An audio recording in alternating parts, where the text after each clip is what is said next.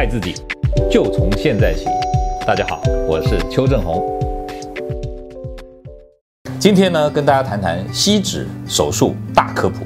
呃，吸脂手术，吸脂顾名思义嘛，就是把脂肪吸除，对吧？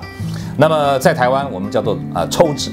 那抽脂呢？呃，看起来好像比较恐怖哈，因为有抽的动作嘛。吸好像就是一个负压吸引，所以吸脂是好像比较 gentle，比较温柔一点哈。那这是名词啊，英文都一样，都叫做 liposuction，就是把脂肪啊抽出来、吸出来。好，那这个吸脂手术呢，其实事实上呢，你们知道吗？人类登陆月球的历史，居然啊，比这个吸脂手术的这个历史还要长久。这代表什么？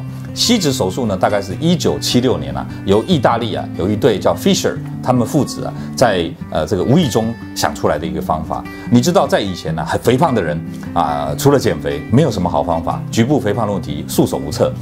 那后来有一天，Fisher 呢跟他爸爸去海边度度假，他呢刚好看到呃海边有人在建筑工地呢，在那个抽挖地下地下的土，用用一种呃打洞的机器，咚咚咚咚打进去，再把土抽出来。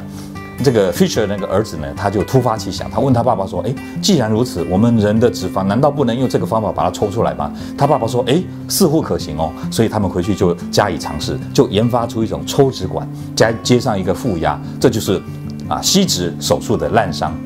很好玩，这一对 Fisher 父子呢，爸爸是妇产科医师，儿子呢是耳鼻喉科医师，所以我们常讲说，抽脂的这个历史过程当中，其实有贡献的不是整形外科医师，不是说他们没有贡献，而是说呃各科的医师都有贡献。所以目前在美国呢，对于抽脂手术，并没有限定说哪一科的医师能做，哪一科的医师不能做，这是啊第一个要给大家的概念。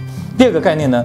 因为抽脂手术刚开始出来的时候呢，呃，并没有啊这个这个局部麻醉，就做全身麻醉啊，就啊抽脂，所以流血量出血量很多，所以致死致死率比较高。后来美国一个皮肤科医生呢，他发明了一种在抽脂处打一些麻药跟啊止血剂、收缩剂，让这个啊失血量大量降低，这个叫做膨胀剂的一个发明。这个医生呢是一个皮肤外科医生，所以很好玩。这个历史讲到这里，告诉大家，抽脂手术因为还有陆续不断的演进，所以目前还有什么呃这个镭射溶脂啦、超音波抽脂啦，或者甚至这个什么水刀抽脂，样样的这个不同的这种啊方式都有研发出来。不过我要告诉大家，其实大同小异啊，原则上都是朝着尽量减少创伤、术后啊这个恢复期加快、疼痛度减少这个目标来前进。所以目前呢、这个吸脂手术已经变成一个很安全的手术了，大家不要再有像以前那样啊。对于它有莫名的恐惧，大可不必。只要找对医生，用对方法，在一个良好的医疗环境当中来进行，其实是很安全的手术的。各位朋友，如果你喜欢我们今天所讲的，请在下面按个赞。